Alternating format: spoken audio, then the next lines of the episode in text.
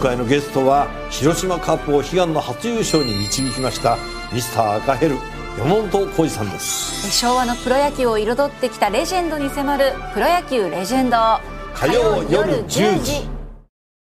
9月15日火曜日。今日の天気は曇り。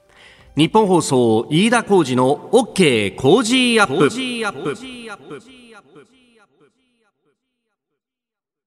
朝6時を過ぎました。おはようございます。日本放送アナウンサーの飯田浩二です。おはようございます。日本放送アナウンサーの新業一華です。日本放送飯田浩二の OK 工事アップ。この後8時まで生放送です。涼しくなりましたね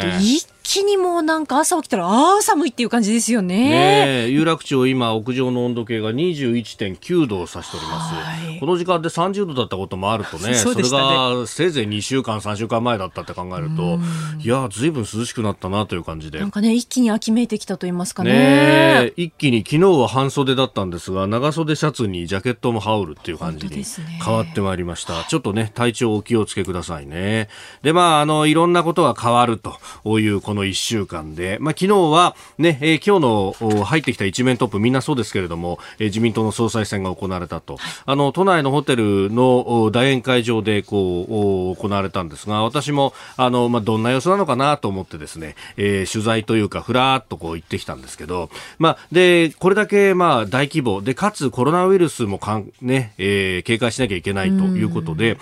あの会場に直接入れる記者の方っていうのは結構数を絞って事前登録制にしてたようなんですね。で、ただそれ以外の人たちはモニタールームっていうのを作ってですね、まああの横の部屋でこう大きな画面をこう見ながらですね、えーそこでこうどういう様子かっていうのを取材すると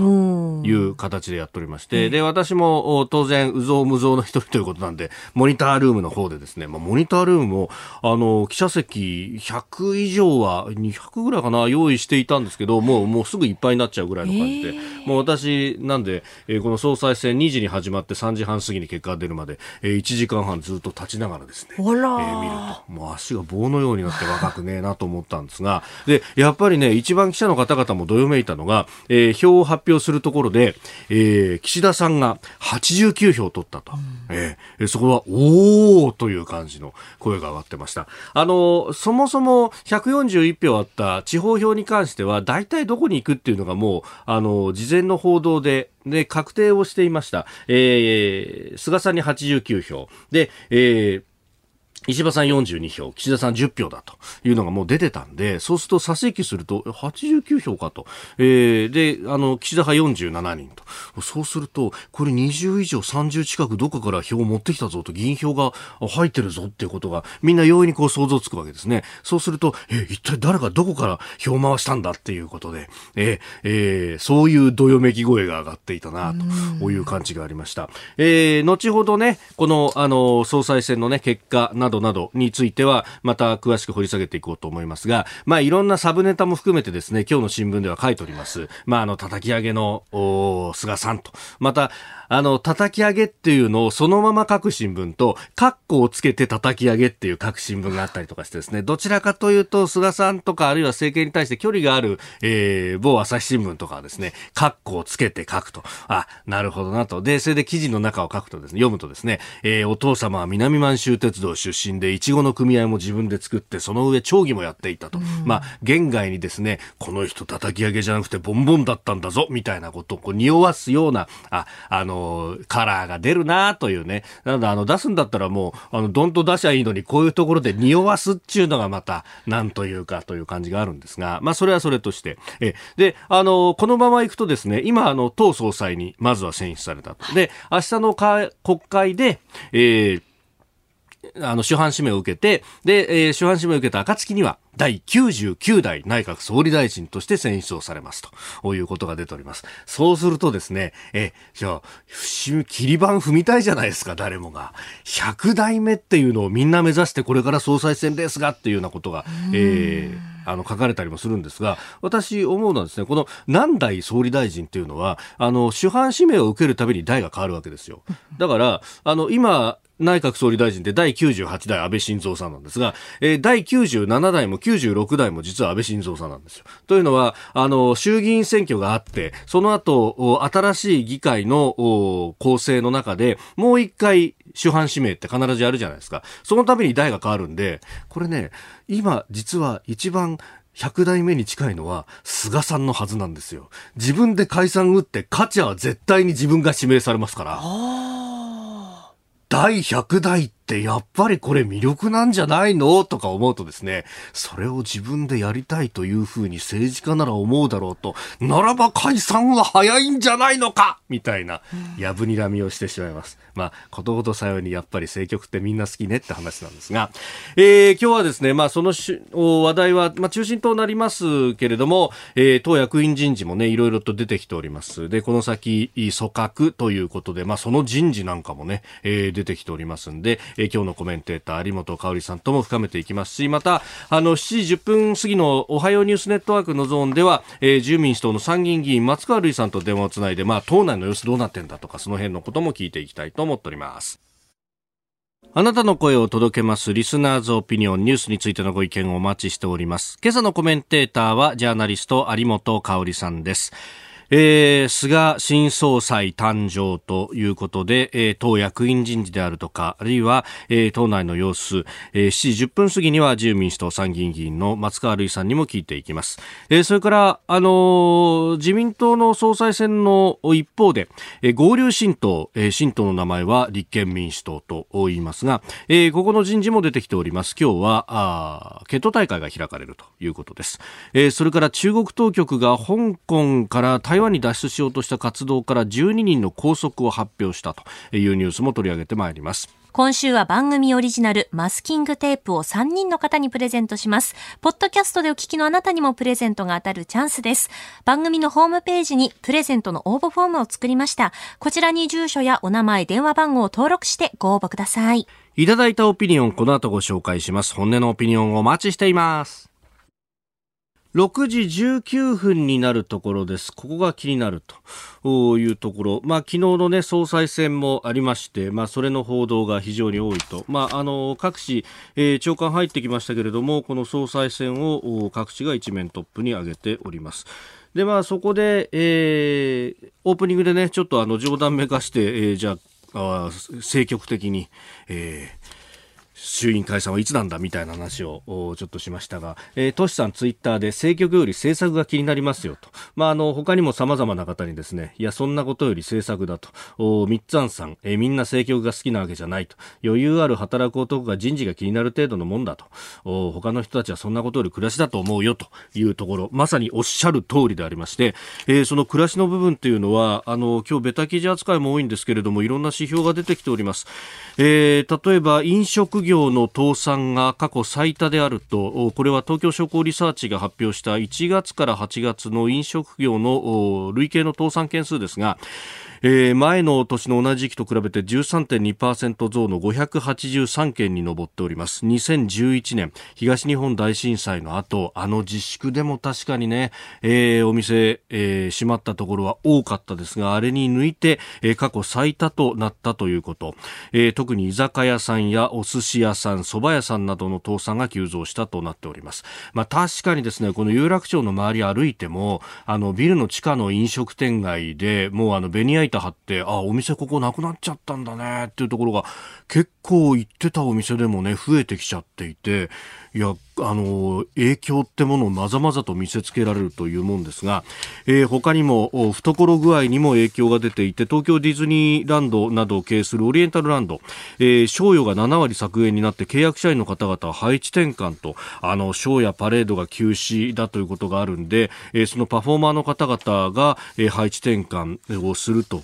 いうこと、あるいは、まあ、契約社員の方々退職を促すというようなことも出てきております。で、えー、その人の流れでですね、えー、じゃあそういった形で、えーまあ、あの退職した方がどこへ行くのかというところで生命保険の営業職が3か月で3000人増えていると、まあ、コロナ離職者の受け皿になんていう話も出てきております、まあ、あの離職者の受け皿という意味でいくと、まあ、旧来はですね、まあ、タクシーの運転手さんというのもその一つの有力な受け皿だったんですがこれはあの毎日ね朝あの私送ってもらうんでいろいろ景気を聞くとやっぱ厳しいですよと。あのー、これ今日9月15日じゃないですか。今日で東京23区の営業自粛、あの飲食店のね、もう一応終わるということになってて、そこに相当期待されている方が多いですね。いや、本当にもう夜10時過ぎたら一っ子一人歩いてないみたいな状況で、で、えー、終電狙って駅でつけてても、まあ、一人二人降りてきたらおしまいぐらいで、後ろずらっと10台ぐらい並んでるのに、俺たち一体どうするよ、この夜っていう。そんな感じになってるんですよっていうようなね、えー、話をしてました。あの、直近今日もですね、飯田さん、飯田さんで4人目ですよ。これだけ夜7時、えー、6時、7時から転がしてて、いや、6時、7時から転がしてってことはですよ、12時間、まあ、10時間ぐらいやって僕で4人目っていや今そういう状況なんだということ。で、えー、それに追い打ちをかけるようにあのー豪雨災害などのね、えー、被害とういうものも、出てきております、経済産業省が昨日発表した7月の第三次産業活動指数と、まあ、サービス業指数と呼ばれるものですが、新型コロナウイルスの感染拡大に加えて豪雨災害などもあって7月は0.5%低下したと、それから7月の豪雨の農林水産業の被害額は2074億円に上ったということ。これは農林水産省が昨日発表した額であります、45の道府県で確認ということでもう全国津々浦々でえー、被害が出ているというような現状も出てきております。で、あの、こういったことも含めてですね、今、あの、需要の部分が非常に減っているということがあります。あの、ね、えー、これ、あの、こう、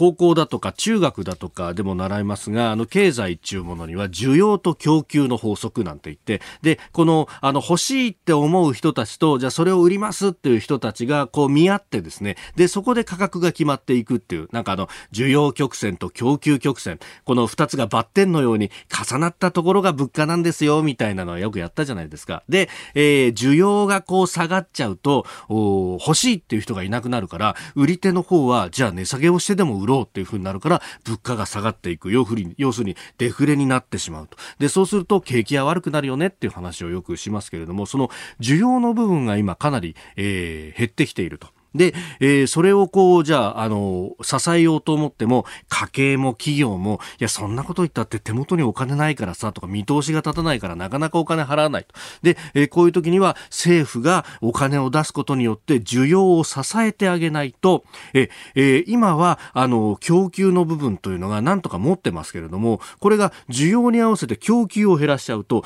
景気が良くなった時には、今度、えー、ものを作る方の能力が、あの、著しく下がってしまうんで、えー、景気が良くなってきた時に、みんな物買いたいけど物がないっていうことになると、インフレが起こってしまいますよねっていうような話をします。なので、ここで需要を支えてあげなきゃいけないと。で、えー、ここで、じゃあ菅さんがどういう政策を打つのかっていうのがポイントで、えー、菅さんが常々言っている、あの、縦割りを打破するとか、あるいは規制を緩和するっていうのは、どちらかというと、供給サイドに効く政策なんですね。供給のキャップを外してあげると。規制があってこれ以上物が作れないとか、ね、えー、あるいは、あの、新しくこういうものを作りたいんだけれども、これ縦割りの中で、えー、僕らの業種では作っちゃいけないことになっているというようなものを、こう、打破していくっていう、確かに、あの、改革っていうふうに言うと、非常にこう、あの、耳障りいいんですけれども、これは実は供給を高める政策の一つなんですね。で、あの、これやるのはもちろん結構だし、えー、これをやることで、えー、日本全体としてものづくりりが非常に盛んになればそれはいいんですが一方で、えー、日本の中では需要というものも伸ばしていくあるいは支えていかないことには買う買い手がいなければ物を作れないっていう状況に陥ってしまうので今コロナの状況であるということを考えると、えー、実は、えー、供給サイドの、えー、政策中んづく金融政策と財政政策っていうのはあの滞りないようにこっちは打っていかなきゃなんないと。だから両にらみでやっていくというまあおそらく菅さんもそういうことでやっていくとは思うんですけれどもここは細かく見ていかなければいけないところだなとも思いますしね、えー、あんまりその供給サイドの政策、え、えー、規制緩和だとかに、えー、ばっかり注目というか集中をしてしまうと、それはそれで、えー、経済が回らなくなるぞっていうのは、まあ、あの、経済ってタイミングだなっていうのはよく言われるんですけれども、あの、特定の年代の方々には非常に評判の悪い、いわゆる小泉改革ってやつも、あれ景気がいい時にやってれば、あの、みんな万々歳だったんだけど、あの当時はまだ景気が悪かったっていうこと。で、えー、そこをちゃんと、こう、温めてあげないと、せっかくの政策がうまくいかないと。まあ、この辺はですね、この20年で、えー、みんな身に染みているところだと思いますんで、えー、きちんと注目をしていきたいと思っております。さああ、メールもたくさんいただいております。えー、菅新総裁、そして総理へというところですが、生延さん、えー、新業アナウンサーにメッセージです。はい、新業さん、秋田が暑いですね。だのよ。吉田厚生投手を要した金足農業旋風以来の盛り上がり、うん、菅総裁に期待しましょう。えー、新業さん、官邸に取材に行ったらどうですか、えー、吉田投手は先日プロ初登板で勝ち負けつかなかったみたいですね。そうでした。えー、新業さん、球場に応援に行きましょうと。すごい、えー、新業に対して官邸に行け、球場に行けと。いや、球場行きたかったですよ。そうなんですよね。そりゃそうだよな。ねまあね、菅新総裁もね、うん、もう感想で言うと、まあ、井戸電したって感じですかね。井戸電した。電したってびっくりしたって。まさか秋田から新総裁が出るとはっていうのは、本当だよね。やっぱりなかなか思ってなんか想像できなかったので、宿電したなっていうところはね、ありますよね。ご出身の湯沢はもうしったげ雪が降りますからね。しったげ雪が降るか。もうたくさん雪が降るんです、本当に。うん、えー、秋田弁講座もいろいろ聞いていきたいと思います。いや何しろモノマネしなきゃいけないからさ。そうですよね。大変だよ。ちょっと秋田弁踏まえつつよろしくお願いします。いやいや、本当に。さあ、ここが気になるプラスです。6時34分です。えー、長官各紙、まあ、一面からね、大展開しているのは、菅新総裁誕生という自民党総裁選ですが、えー、それ以外のところ、まあ、国際面で各紙書いてるんですけれども、昨日ですね、えー、欧州連合、ヨーロッパ連合 EU と、えー、中国の首脳によるテレビ電話、テレビ会議が、えー、行われました。で、これ、あの、中国からは習近平国家主席が参加して、で、一方 EU からは、えー、ミシェル大統領とフォンデアライエン欧州委員長、えー、それから EU の議長国ドイツのメルケル首相が参加をしたということであります。で、元来 EU は中国との関係というのは、まあ、あの経済的な結びつきが非常に強いということもあってですね、えー、中国に対して、ま、融和的というか、まあ、かなりまあ、仲がよろしかったわけであります。まあ、あの、一帯一路というですね、中国がやろうとしているその経済圏、まあ、その一帯一路という線を引っ張ってですね、で、あの、西の方にずっと長く伸ばしていって、その終点がドイツのハンブルグだったりとかすると、そこまで、えー、鉄道貨物でつなごうなんていう話もあるぐらい、もうすでにね、かなり物品は動いているようですけれども、まあ、そんなこともあってですね、非常に結びつきが強かったんですですが、一方で、まあ、人権というあたりで、えー、あまり、えー、融和できなくなってきていると、まあ、香港の国家安全維持法というものができたあたりからかなりから風向きが変わってきたとも言われております。あの、先日、先月ですね、あの、中国の王毅国務委員兼外相が、まあ、ヨーロッパ各国歴訪ということで5カ国ぐらい行ってました。あの、イタリアとか、まあ、どっちかっていうとですね、中国にとっては、えー、お得意様というか、えー、金ガンガン流し込んで、え、今までだったら言うこと聞けよみたいな感じの、えー、国々回ってましたけれども結構ですねあの札びらで叩かれたって、えー、そんなあの強気で来られても困るぞみたいな感じ。で、えー、香港のそのね人権状況に対しては格好がチクリチクリと、えー、言ってましたし、ねえー、結構いわゆる塩対応されていたというのがあって、まあ、あのフランスの新聞などは、えー、王毅外相の訪問は失敗だったなんていうふうに書くぐらいに、えー、風向きが変わっておりました。であのポイントとなったのはドイツで、えー、ドイツのマース外相がその王毅さんとのまあ会談の中で、えー、香港、えー、ウイグル、チベットなどを挙げて、えー、人権状況を看過できないぞということをかなり強く発言をして、おりました。まあ、その辺でですね、ひょっとすると、まあ、その時も少し私申したと思いますが、あの、なんといってもこの2020年の下半期、えー、EU の議長国がドイツであるということで、えー、で、ドイツがこれ姿勢を変わるとなると、EU 全体の姿勢というのもちょっと変わってきそうだぞというようなね、えー、話が、をした覚えがありますけれども、あの実際にですねそういったところで、え、関係軌道修正をしてきたというのが日本経済新聞が2面のところで結構詳しく書いております。え、人権や表現の自由といった民主主義の根幹に、えー、ある理念というところ、まあ、これは EU にとっても根幹をなす基本的な理念で譲れない一線だと。まあ、もともと、あのソ連の圧迫だとか、その人権の蹂躙というものに対して、まあ、一致団結して、えー、対峙をしていくと。で、えー、冷戦に怒ったその暁にはですね、それを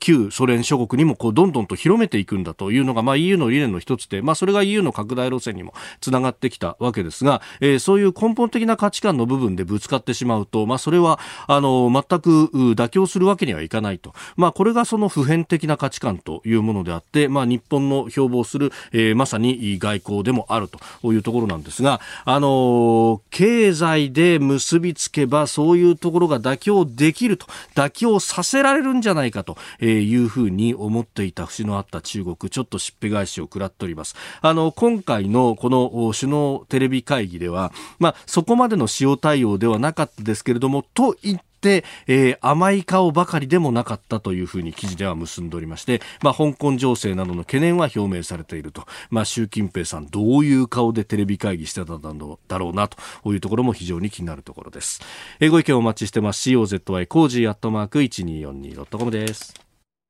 さあ、7時台はコメンテーターの方々とニュースを掘り下げます。今朝はジャーナリスト有本香さんです。おはようございます。おはようございます。おはようございます。えー、もう自民党総裁選、昨日はその一色という感じでした。はい、そうですね。ね有本さん、どちらかでご覧になってましたか？はい、私は仕事場で、はい、見てました。まあ、もうテレビどこ回してもこれみたいな感じでしたもんね。ねえー、まあ、今朝のね、長官各紙も、全部一面トップは。ねねはい。えー、今日も一つ、えー、これについていろいろ角度からよろしくお願いします。はい、よろしくお願いします。お知らせ挟んで7時になるところです。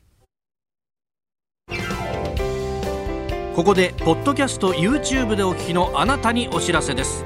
ラジオの日本放送飯田浩司の OK 工事アップではお聞きのあなたからのニュースや番組についてのご意見お待ちしておりますぜひメールやツイッターでお寄せください番組で紹介いたしますどうぞよろしくお願いしますライブ配信アプリ17ライブ配信の魅力は何といってもいつでも誰でもどこにいてもスマホ一つあれば楽しむことができること。17ではライバーと呼ばれるライブ配信者によるトーク音楽バーチャルやゲームなどの様々なライブ配信や著名人を起用した番組配信を24時間365日お届けしています。さらに現在17では月曜日から金曜日の「オールナイトニッポンゼロをリアルタイムでライブ配信中。パーソナリティやスタジオの様子を映像付きでお楽しみいただけるほか17限定のアフタートークもお届けしています。ぜひアプリをダウンロードしてお楽しみください。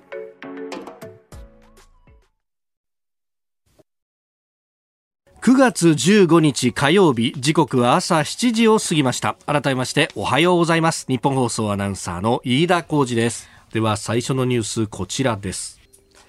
菅自民党新総裁党役員人事着手へ。自民党の菅新総裁は今日行われる自民党の役員人事で二階幹事長を続投させる意向を固めたと長官各紙が報じております。まあ、あのそれどころか党四役も顔ぶれ出ちゃってるというね。ね。はい。政調会長が細田派の下村博文さん、はい、総務会長麻生派佐藤勉さん、はい、佐藤弁さん、えー、そして、えー、選挙対策委員長は竹下派の山口大明さんと、森山国対委員長も続投。うん。まあ私は個人的にはそのねだからあの党内でのこう、まあ、一種の論考交渉的な力関係っていうのは、まあ、ちょっとさておいたとして、国対委員長というのはその、森山国対委員長はあれはまあ、内部ではいい仕事をされたというふうに評価されてるんですね。この辺がちょっと国民が見てる目線とねやっぱり違和感あるというふうには思いますよね。あの国会対策でいいのかっっていうことなんです。ああ、まあ結構譲ってるじゃないかとか、まあ、まあ、国会空転というか、ね、るというのもあるし、国会空転してましたよね、ほとんどね。うん、まあそれが野党のやり方だったっていうことも言えるんですけれども、うんでもやはりね、この特に一番あの直近のことで言っても、はい。本当に日本は危機の中にあったわけですよね。コロナもそうですと。うん。そのこう中で国会が開かれている、はい。そこでその国民のために特にその今直近のねこの危機のために、ええええええー話し合うべきこと決めるべきことっていうのをですね優先させるっていうふうな国会になってたとはとても言い難いと思うんですよね。うん、2月3月の審議状況を見ると、まあコロナが、はい。これ対策しなきゃなんないとうん。いうことで、まあそういう質問をしている野党議員も、まあいたはいたかもしれないけれども、ただもうね、中心は森友家系、そうなん桜を見る会。だからひたすらその野党に譲って、うん。えーまあ日本的に言えば波風を立てない。だけど国会そのものは波風だらけみたいな感じでしょ、うん。国民から見ればですよ、はい。これはちょっと疑問があるなという感じなんですけどまあまあそういうそのお党役員人事になってますよとうん。いうことなんですけど、はい。ただ総裁選のまあ行方っていうのを見ててね、まあ、今回はあの長官各紙今日あの一面トップは全部この総裁選の話題なんですね。はい。でそれぞれ報じ方は違うんですけれどもね、ええ。私あのこれ朝日新聞が、うんえーこういう見出しを掲げてんですよ。い中身、記事の中身には特に賛同はしないんだけれどもね、この見出しはうまいこと言ったなと思うのは、ええ。熱気なき圧勝、見えぬ国家像と。はい。まあこれはね私も同じようなことをちょっと感じましたねうん。あの国民にとってはもう全くその、まあ、もちろん、えーと自民党の中はね、はいい、ろいろこう頑張るぞとか言って盛り上がってるっていう一種の熱気はあったのかもしれませんけれども、国民は全くそれを共有できるというような雰囲気ではなく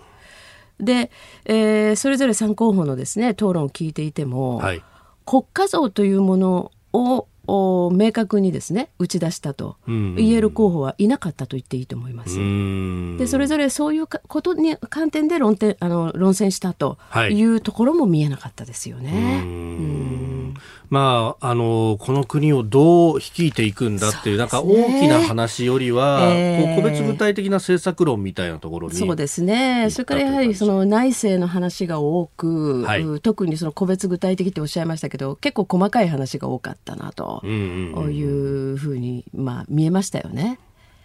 あの世界が今どう動いていて、はいその中で日本が、うんあどのように立っていくのかっていうようなところをおお話になったあの候補がいなかったというところですね。ただまああの結果としてはあ菅新総裁の圧勝とはい。いうことになりまして、うんで随分ねその、こえー党員投票をやらないっていうことについてメディアがああだこだ言ってたんですけれども、はいただまあ結局はそのそれぞれの、えー都道府県連ですかね、に割り当てられた票というのがありましたね。はいでこの地方票というのを見てもこれもまあ菅さんの圧勝ですよね。菅さん89票ですからね。うん全体ので6割以上取った。そうそうでメディアはねその、まあ、石破さんが国民的人気が圧倒的にあるんだとはい。いう描き方をずっとしてたんだけれども、これは果たして正しかったのと。いうことありますね。仮にこれはい党員投票やったとしても、ええ菅さんの勝ちは動かなかったんじゃないのかなというふうに見えますよねう。ーんまあ、これだけなんかね、あの、各都道府県で結構予備選的なものをやった。やってましたからね自発的にね。うん。うんにもかかわらずと。はい、そうですねで東京都連とかね、はい。えーそういうところの数字を見ても、ええまあ、実際数字を公表しないと言ってたのを公表してましたけれどもねそれを見ても、うんいやその石破さんが圧倒的にねその、まあ、党員票を広く、うまあ、党員投票やれば、はいえー広く票を取るという予測もね、うんえーちょっとおかしかったんじゃないかなと。うーんまあ、そういう意味で、はいえーちょっと盛り上がりには欠けたなとええいう印象ではありますね。えーこの後、おはようニュースネットワークのゾーンでも、おこの新総裁誕生についてお話しいただきます。おはようニュースネットワーク。取り上げるニュースはこちらです。菅自民党新総裁誕生。自民党の総裁選は昨日投開票が行われ菅義偉官房長官が岸田文雄政調会長と石破茂元幹事長を大差で破り第26代総裁に選出されましたまずは菅新総裁の決意表明をお聞きください新型コロナウイルス拡大をするという、まさに国難にあって政治の空白は許されません。この危機を乗り越えて、国民の皆さん一人一人が安心をして安定をした生活をすることができるように、安倍総理が進めてきた取り組みを継承し、進めていかなければなりません。私には、その使命があると認識をいたしております。また、目指す社会像について次のように語っております。私の目指す社会像というのは、自助、共助、公助、そして絆であります。まずは、自分でできることは自分でやってみる。そして、地域や家族でお互いに助け合う。その上に立って、政府がセフテネットでお守りをする。そうした国民から信頼される政府を作っていきたいと思います。そのためには、役所の縦割り、既得権益、そして、悪しき前例主義、こうしたことを打破して、規制改革を進めてまいります。そして国民の皆さんのために、働く内閣を作ってまいります。菅氏は明日16日に召集される臨時国会で第99代内閣総理大臣に指名され新内閣を発足させる見込みです。えー、というわけで新総裁が誕生と、あのー、演説というかね、うん、決意表明の様子をまず2カットに分けて、はい、えー、お聞きいただきましたけれども、うん、なんかいつもの菅さんの会見の喋り方とはだいぶ違いましたね。違いましたね。やっぱりあの官房長官としてのね、こう淡々とした、はいあお話になり方と、まあ、違ったっていうのはある意味こう新しさはあったんですけれどもね。それとやはり本当にこうあ総裁になったんだっていうちょっと高揚感みたいなものはありましたよね。それとあの、まあ、お言葉の中にですね、はい、えー、まあ、悪しき前例主義、まあ、こういうものに乗らないんだと、はい、で規制改革を進めていくと、えー、で私はですねその行政改革っていうのはある意味常に必要なものだというふうに思うんですね。時代がこうどんどん過ぎていけば、はい、あのまあ、これ民間組織でもそうですけれども組織っていうのは黙っていたらどんどん肥大化するしいらない仕事っていうのは出てくるわけだから、はい、そこをこう、まあ、削いでいくっていうことも必要なんだと思います。ただ一方ではですね、さっきのその、まあ、国家像ということですね。はいまあまあ、朝日新聞の見出しをたまたま取ったからなんだけど、別に朝日の言う国家像に私、あの、賛同するわけじゃないけれども、あの、要するに守るべきものですね、国家として。はい規制改革をして、えー、そのいらない規制を取っ払っていく。で社会活性化するようにしていくという一方で、うん、やはり守らなきゃいけないものというのをはっきりさせてほしいと。でそこは守るための規制をむしろ新たにかけてほしいという分野もあるわけですね。この辺りのバランスということを今後もうちょっとはっきりさせていってほしいなと、はい、まあ、これは我々の取材テーマにもなっていくのかなっていう気もしますけれども。さあ、ここでですね、えー、自由民主党参議院議員の松川るいさんと電話がつながってます。松川さん、おはようございます。おはようございます。よろしくお願いします。よろしくお願いします。さあ、昨日の総裁選、どうですか？選挙後、菅さんとお話になったりとかしましたか？いやいや、そういう機会は、あのただ、まあ、あのなんでしょう、菅選対っていうんでしょうかね、はい、選挙対策の候補、はい、まあ、応援、えーと選まあ、両院議員総会で、うん、えー、投票やった後にですね、まず結果が分かりましたと、新総裁誕生という後にですね、ええ、あのそれぞれ選対には戻りまして、報告会みたいなものをやりまして、まあ、その時にあのお話を改めて聞かせていただく、まあ、機会もありましたし、あと、まあ、出発する前に、またその菅選対で、えー、まあ、出陣するぞと、決起するぞというの、はい、まあ、私もその壇上でちょっとご一緒に、あのなんだろうな、頑張ろうコールというか、まあ、活動コールなんかもさせていただいて、はい、非常にその、なんでしょうね、まあ、あの高揚した感もありましたし、まあ、どっちかというと、これからもうやるぞという、もうすでに指導したモードという感じも受けました。ああの松川さん、政治家になられる前は外交官として、えー、ご活躍されていらっしゃいました、はい、あの菅さん、外交弱いんじゃないかみたいなことも言われますけれども、どうご覧になってますか、えーあの確かに外交に関するご発言が対外的に、まあ、これまで官房長官という立場もあって、えー、そんなにはなかったとは思うんですけれど、うん、実際問題は7年8か月、安倍総理とご一緒にその外交政策に関わる決断っていうのも一緒にしてるはずなんですね。はい。なので、私はあのきっといろいろ思ってらっしゃることあるんじゃないのかなと思います。で、基本的には、ええ、この8年、まあ、近い安倍外交を支えてきたまあ、言ってみれば一緒に実行してきた当事者なので、うん、そういう意味では、あの、継続なんだろうと思うんです。あの、基本的な外交政策っていうのは多分、安倍総理がなさ、安倍政権のものが続くと。ええ、ただ、例えばトランプ大統領と個人的な関係で、まあ、はい、あの、なさってた部分とかですね、まあ、そういうところはもちろん違ってくると思うので、え、まあ、ご自身の独自の、まあ、今までの安倍政権の外交の延長、はい、いいところは、まあ、その延長の上に、まあ、あ菅総理ご自身の新しい味付けとか、まあ、独自なあの、えー、重視するべき分野とか、あのにおいて、独自色をこれから出していかれるんだと思います、ね、その独自色の中に、例えば中国との外交がガラッと変わるみたいなことっていうのはどうですか、そういうところはなさそうですか？私はないと思いますね、それはないと思う。うん、うん、えー、スタジオにはジャーナリスト有本香里さんもいらっしゃいます。おはようございます。あおはようございます。ご無沙汰してます。ご無沙汰してます。あのー、今、まあ、飯田さんがね、はい、お聞きになったことの続きなんですけれども、はい。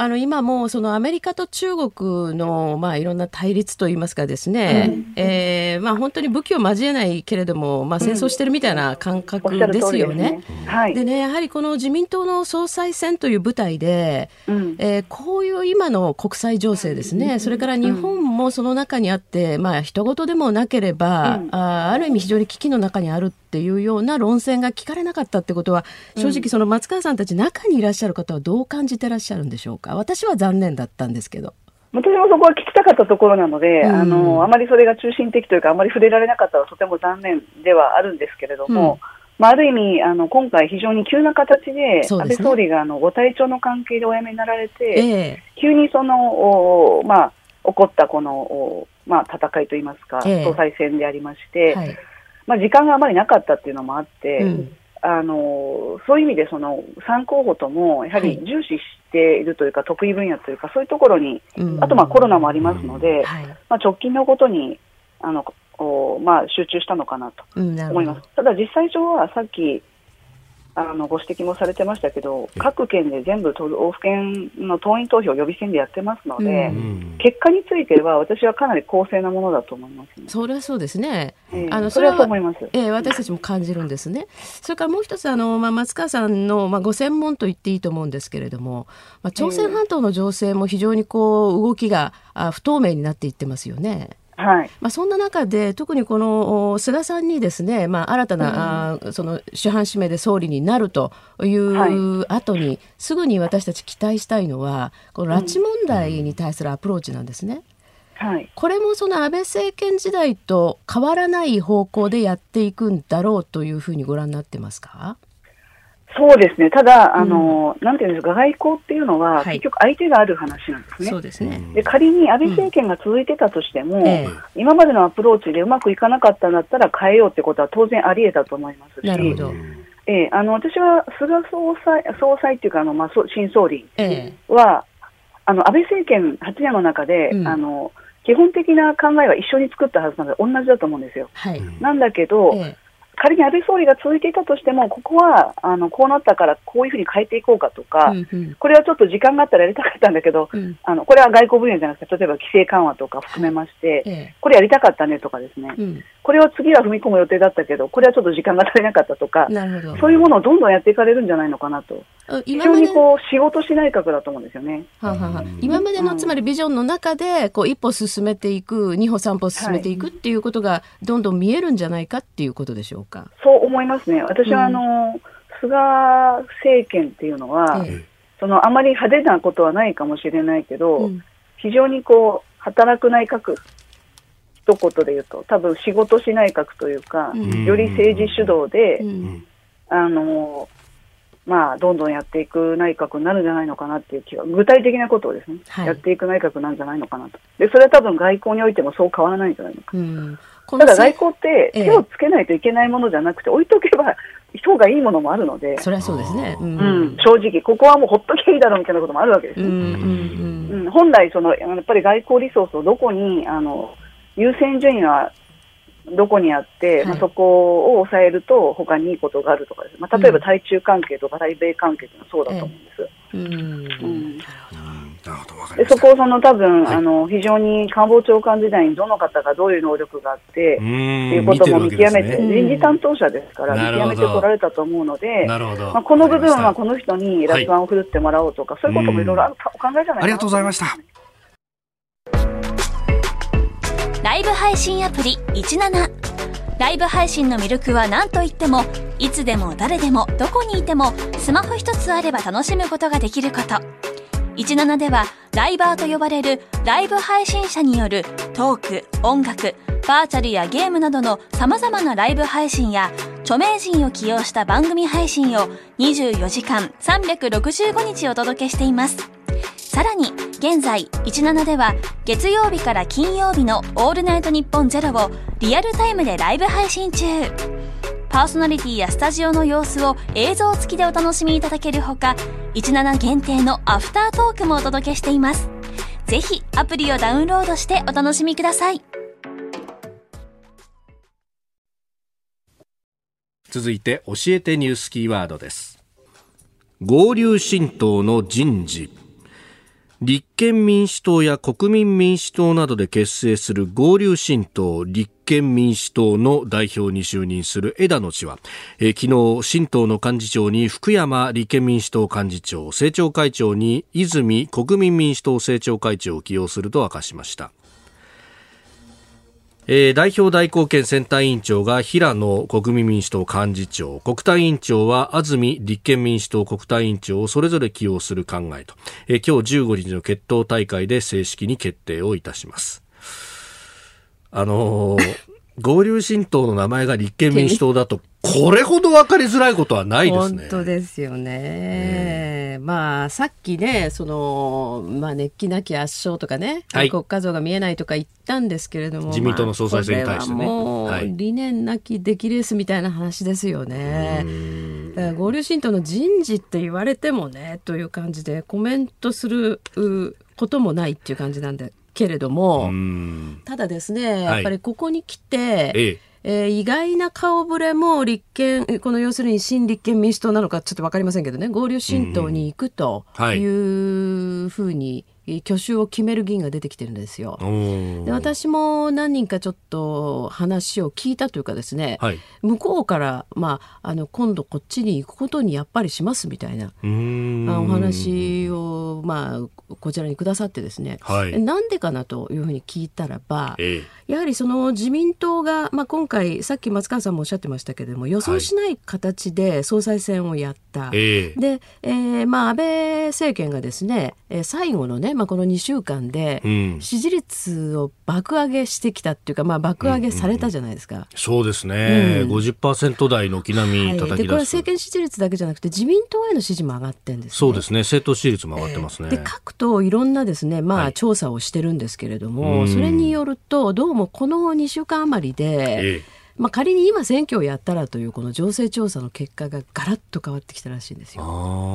それでね、まあ、ちょっとその合流新党行くのどうしようかなと、はい、まあ、場合によっちゃその、まあ、無所属っていうのは結構選挙やるとなったらばいろんなね、えー、えー、不利な面があるけれども、まあ、比例復活もできませんしね。そうなんです。でその辺はでも今回に関してはちょっと頑張ろうかななんていうふうに思ってた方たちも、はい、もう全然上がってくる数字が変わっちゃったという状況でやはりその所属先を、まあ、探さないないといけないと。はいいうような状況になってきてるようなんですよね。だからこの合流新党がちょっとここへ来てまたまああ焼け太りなんて言ったら怒られるかもしれないけれどもそういう雰囲気にもなってくるかもしれないんです。ただですねやはりこれじゃあこの野党が合流新党ができたとします、はい、で次国会がまた開かれたとしましょう。はいおさっきね飯田さんともお話ししてたようにね、うん、依然として日本は国難の中にあるわけですけれども、それについてどうするか、はい、どう対処するかというような論戦が果たして聞かれるんだろうかと。うん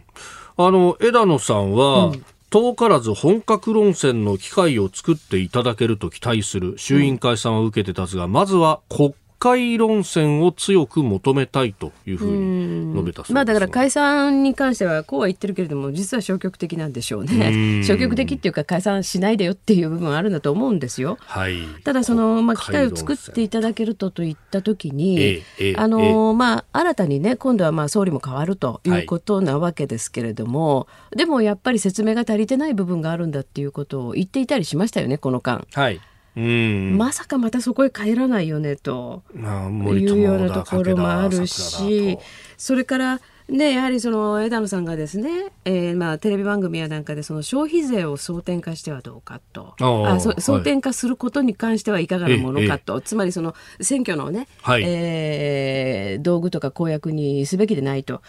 いうようなことを言っていたんですけれども、まあ、それもねその大筋としてはそういうことも言えるんだけれども、はい、じゃあこの税ということに関してですね、うん、あるいはその社会保障ということに関して、あるいはそのまあ、よく言われるその財政規律なのかね、えー、えー、それともそうじゃない考え方なのかというあたりを、おこのし新しい合流新党としてはどういう考え方に基づいて、うん。えー、うん、まあ、与党に、えー、自民党に特に突きつけていくのかっていうところですね。はいこの辺りをほとんどこの人たちも語ってないですよね、この新党を作るにあたって。そうなんですよね、うん、あの代表選で確かに泉健太さんは凍結といい、うん、あの人はずいぶんはっきりしてらっしゃいましたね。えー、で、まあ、枝野さんも、えー、まあ、下げるのもやぶさかでないみたいなことは、うん、なんかむにゃむにゃっとしてましたからね、えー、分かりにくかったですね。ねあと、その確かにね、この合流新党の代表選も、はいなんかネット上でのみんなの声を聞いてると泉健太さんの方が圧倒的に支持が高かったように見えましたけれども。あの非公式にね、えー、まあ人気投票のような感じでやってらっしゃいましたが、うんはい、それ見ると本当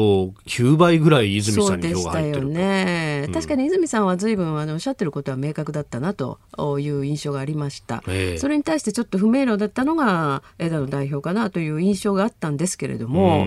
だからこれもねあのまあ自民党党のその総裁というのはイコール総理になるから、はいあその辺で、まあ、メディアもガッとその総裁選びについて選び方についてずいぶんいろんなことを言うんですけれども、うんはい、この合流新党の代表の選ばれ方っていうのも私たちからするとちょっとあれ？という違和感ありましたよね。うん。うん。まあ、各党サポーターで一生懸命やってらっしゃる方俺たちの意見はどうなんだよっていうふうに、ね、そうですね。それとやはり、まあ、自民党以上に国家間は見えなかったなっていう感じもありましたしね。うん。まああのね、えー、代表なくして風なしっていうぐらいですから、本来はこのね、ガンガン消費税についても、うん、他の税金についても、はい、議論を選挙の時に仮に選挙があるとすれば、してもらった方が、はい、その通りですね。ね、うん、思いますけれどもね。国民は選びやすい。そうそう。だからなんでそれを争点化することに関してここまで消極的なのかっていうのはわからないんですよね。あ増税を推し進めた人も中ねね党内にはいるし、ね、そうですね。まあ民主党政権の最後に決めたことだからっていうのもあるんでしょうけれどもそれとやっぱり明確なそこに関しての、えー方向っていうのがないんじゃないかなというふうにも思いますよね。うん。それからその、まあ、自民党の総裁選にも求めましたけれどもね、はい、今のこの国際情勢の中で日本どうやって立っていくんですかというあたりも、まあ、枝野さんの話を聞いててもどうも見えてこない。だからそれに基づいてね自分たちはこう思うということに基づいて与党自民党の新総あまあ、新総裁つまり総理になる方にね、うん、えー、どんどん突きつけていけるのかなっていうちょっと疑問もありますね。はい続いて、ここだけニューススクープアップです。この時間、最後のニュースを、スクープアップ中国当局が活動から12人の拘束を発表。中国広東省深セン市の公安当局は13日、香港から台湾に密航しようとして中国海警局に拘束された民主活動家の李宇健氏ら12人について深セン市内で交流を続けていると発表しましたあの週末に、ね、あの活動家の方々のご家族が、はい。えー、8月23日に拘束された後消息が途絶えたということで、うん、あの記者会見を開いておりました、ね、はい、そうですね。あのアメリカのポンペオ国務長官もね、はい、これがかこれに関してもその深い懸念を表明と、はい、いうことだったわけですけれども。あの、ちょっとここのところ本当に中国のですね、えー、えー、国内、うん、まあ、あのね、国内では弾圧、はい、外に向かってはもう本当に、あからさまな、はい、まあ、膨張、拡張ですね。これ、本当にどんどんあからさまになってると思うんですよ。本当ですよね。えー、で今私あやはりこう非常にこう心配してるのはですね、はい、まあ無論この民主活動家の方々あるいは香港の関係ですね、うん、まあこういうこともあるんですけれども今内モンゴル自治区で大変な事態になってますよね。あの9月1日以降、はい、まあ突如としてですね、一番ちょっと分かりやすくやや乱暴に言うとですね、まあ、モンゴル人にとってモンゴル語っていうのがその国語なわけですけれども、はい、第一言語だったんだけれども、うん、これをまあ外国語みたいな扱いにするってことですよね。はい。うん、あのー、まあほとんどの授業を今後、まあ、多少段階的にではあるけれども中国語でやっていきますよと。はい、要するにモンゴル民族からモンゴル語を奪うという暴挙を、まあ、突如としてやるぞと言い出してしまったと。でこれに伴ってその子どもたちや、まあ、父兄が授業をボイコットするとい。うようなことが大きい、はい、いやいやそうじゃない。もう学校に連れ戻すんだというような動きもあったりでね。はいあの自殺者も出たりしてますよね。なんかあの学校の校長先生が自殺されたで子供が悲嘆に暮れてるなんていうね、ね、映像や画像が出たりしてますね。えー、ですからこれはねそのまあで、えー、先週末に、はい、あの在日モンゴル人の方々ですね、えー、中国籍のモンゴル人あ中国籍っていうかまあ元中国籍の方も含めたつまり内モンゴルから来た方々がかなり大規模に、都内でも大阪でもデモをしましたね。はい、でこれはね本当に中国はあのこれをやりきるつもりなのかってことなんですよ。まあ、あのチベットでもウイグルでもずっと同じようなことが起きてきていて、はい、まあ、私も長年これは取材してきてるテーマなんだけれどもでもちろん内モンゴルに関してもですね、うん、その文革時代に相当ひどいことが行われてきたこれは事実です。えしかしその後は、まあ、内モンゴルについてはそれなりの民族政策が取られてきたという認識でいたんですけれども、ここに来て急にね、はいそのもうどんどん、まあ、新疆ウイグル自治区と同じような状況になっていくんじゃないかというようなことが見え始めた、はい、でこれに対してですね、まあ、その日本の永田町からほとんど声が上がらない、まあ、これはそのウイグル問題に関してもそうだったんですけれどもね。はいでじゃあ例えばその国会で、まあ、さっきまさしく申し上げましたように、うん、日本がどういう方向に行くのかというようなことを、まあえー、活発に論戦してほしいと同時にね、はい、やっぱり世界の中にいる日本ということでこの隣国で起きていること特にこの人権問題ですね、はい、これはその内政不干渉の原則というものを、あえて外れてでも、はいやはり国際社会がいろんな牽制を中国に対して、えー、していくべき事柄だろうというふうに思います。うん。うん、ここで日本の見識とかですね、はい、あるいはその、まあ、民主主義の負ですからね日本の国会というのは、えー、そこのいろんなこう考え方理念みたいなものを発信しなければ私たち国民としても一体何のために国会あるのっていう話になるわけですね。まさにその価値観の部分を大事にする外交っていうのを、はいね、まあ、この7年8か月やってきた、で先ほど松川議員はそれを安倍あ、えー、菅政権次の政権も踏襲するんだというふうにおっしゃってましたけれども。であるならば、それを、まあ、行政府の、政府であったりあるいは国会がきちんと体現する、はい、そうですね、でね私は確かにその政権側が、まあまあ、どうであるかとい。うようなことも大事なんだけれども、はいあの今はですねやっぱり国会の見識というのが問われている場面だと思います。というのはね例えばこの、まあえー、過去にチベット問題ウイグル問題で、えー、欧米諸国がどういう対応してきていたかといえば、はい、政府がですね最終的なそのいろんなこう声明を出す前に、ええ、大体必ずどこの国でも国会で、えー、一つのこうステートメントを,、はい、を採択すると。いうようなことをやってきた国が多いんですよね。まあ、この香港問題についてもアメリカ議会なんかそうですよね。そうです。もう素早くやりましたよね。はい。ですから議会が主導するというのはある意味、えー、一番あるべき形なんですよ。民意が主導していくそうです。はい。だからそこをね、本当は期待したいなというところがあります。だけど全然なんかそういう動きにちょっとつながりそうにもないなという残念な感じもいたしますよね。それからもう一つですね、はい、あのファーウェイのニュースなんかもさっきね、あの新業さんが読んでくださってましたけれども、やはりこの中国の企業、うん、中国の例えば国有企業、国営企業以外に、まあ、民間と言いながらも限りなくね、はい、国策企業的なところ、はい、こういうところに対して、まあ、アメリカとかオーストラリアとかですねこういうところがどんどん規制をかけていく、でこれはその回り回って日本企業にも影響がかなり大きいということあるんですけどじゃあ日本はね、はい。こういうことについてつまり中国企業のいろんな安全がつまりえー、国民の情報が取られてしまうだとか、あの安全保障上の懸念が言われている中国企業に対して日本は何の規制もしないんですかと。あの私冒頭ですねもし新菅政権がスタートしていくとしたらばいろんな規制改革がされていく行政が合理化されていくこれは全く賛成なんだけれども、日本として守るべきところには新たにきちっと規制をかけてくださいよっていうのはこういう部分なんですよね。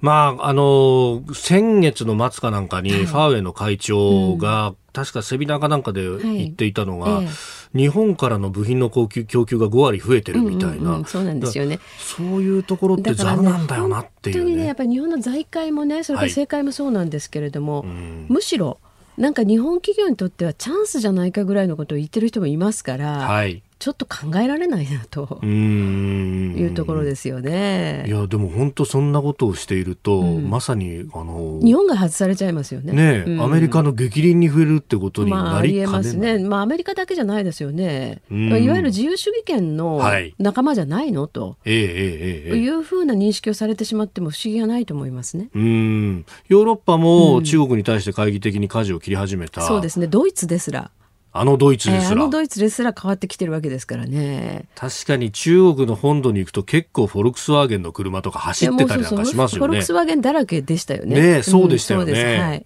だそのドイツもいい加減にまずい、うん、そうですね。まずいというふうになってきている中で、うん、日本だけがなんかこうずるずるっとね、はい。えー、関係を続けてしまうというのはどうなんだろうなというふうに思いますよね。だからその辺についてのこう考えがね全く表明されないというのは本当に、えー、ちょっと信じられないなというふうに思います。それとねやはりこうしたこの民主活動家ですね、あるいはこの民族政策に反発している人たちというのと日本の政治はどういうふうに関わるんだろうか。えーこのあたりも本当は期待したいんですよね。あの常にね今までこの民主活動家とか、まあ、民族的な、ね、活動家の人たちが国外に出た場合に、はい、大体まあアメリカとかヨーロッパの国々がこういう人たちを保護したり、えー、応援したりと。いうようなことがありました、はい、今まで日本全くそういうことしてきてないんだけれども私はやっぱり今後は必要になってくる場面でもあると思いますね。そのためにも、まあ、この人たちはその、まあえー、民主活動という良き活動をしようとして中国側から弾圧されてる人たちなんだけれども、はい、しかし日本にとってどうなのかっていう観点がいるから、うん、その点でも